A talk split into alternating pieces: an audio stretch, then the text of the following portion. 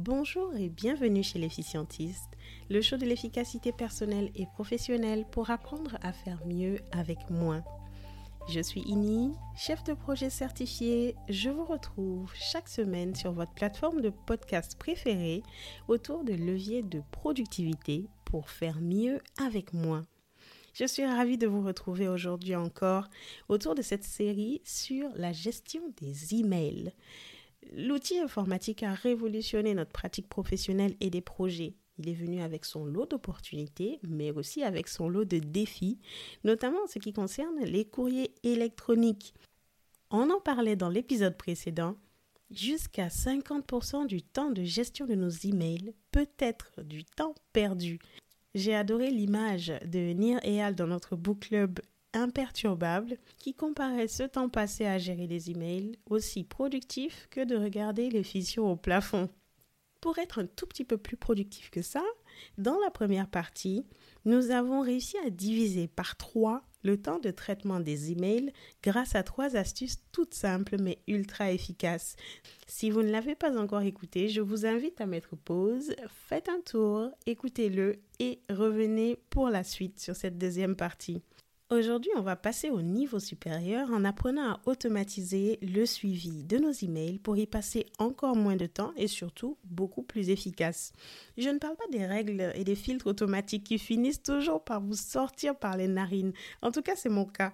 Non, je parle de l'automatisation ultime. Pour répondre en temps et en heure aux mails importants, suivre vos emails restés sans réponse ou encore différer l'envoi de vos emails pour en garder le contrôle. Vous êtes prêts? Installez-vous confortablement et on est parti.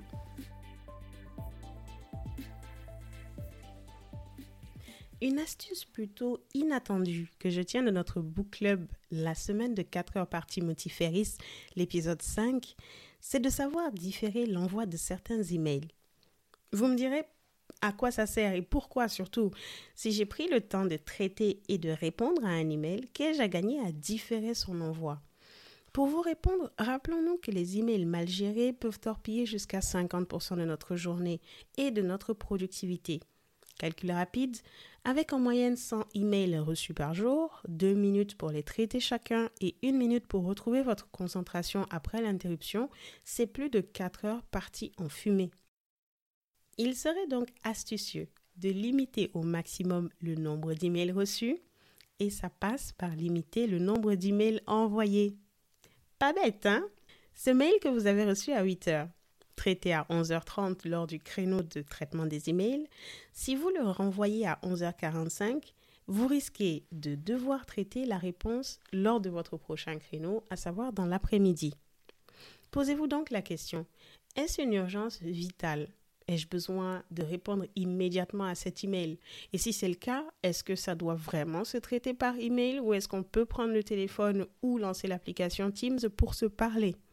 Si la réponse est non et que vous n'êtes pas en décalage ou vous êtes dans la limite des 24 heures réglementaires pour répondre à un email, alors différez son envoi afin d'être assuré de ne pas jouer au ping-pong d'email dans l'après-midi. Plusieurs clients d'emailing proposent cette fonction. Dans les options de message Outlook, par exemple, vous pouvez choisir de différer l'envoi de votre email pour une heure et une date ultérieure. Le plugin qui fait ça avec style et panache et que j'adore, c'est Boomerang. Une extension pour Gmail que vous retrouverez sans problème via le lien dans les show notes. N'hésitez pas à les visiter sur l'efficientiste.com, épisode 17. Cette extension est gratuite et vous laisse différer vos emails sortants en à peine deux clics boutons. Dans cette même extension, vous pourrez mettre en pratique la deuxième astuce.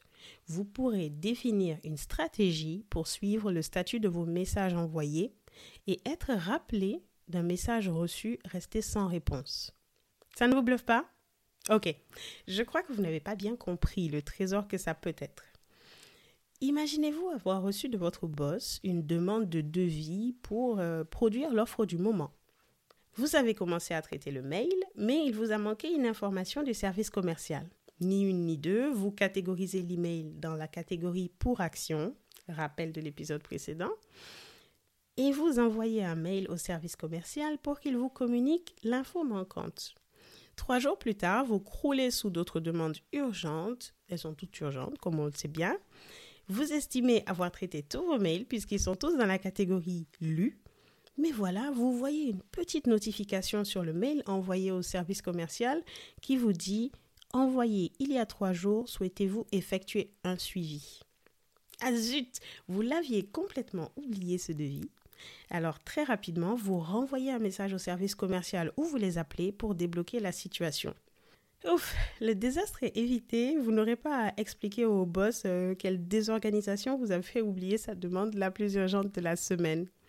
Cette indication visuelle vous rappelant que votre message envoyé il y a trois jours n'a pas encore reçu de réponse, c'est un paramétrage sympa de Boomerang.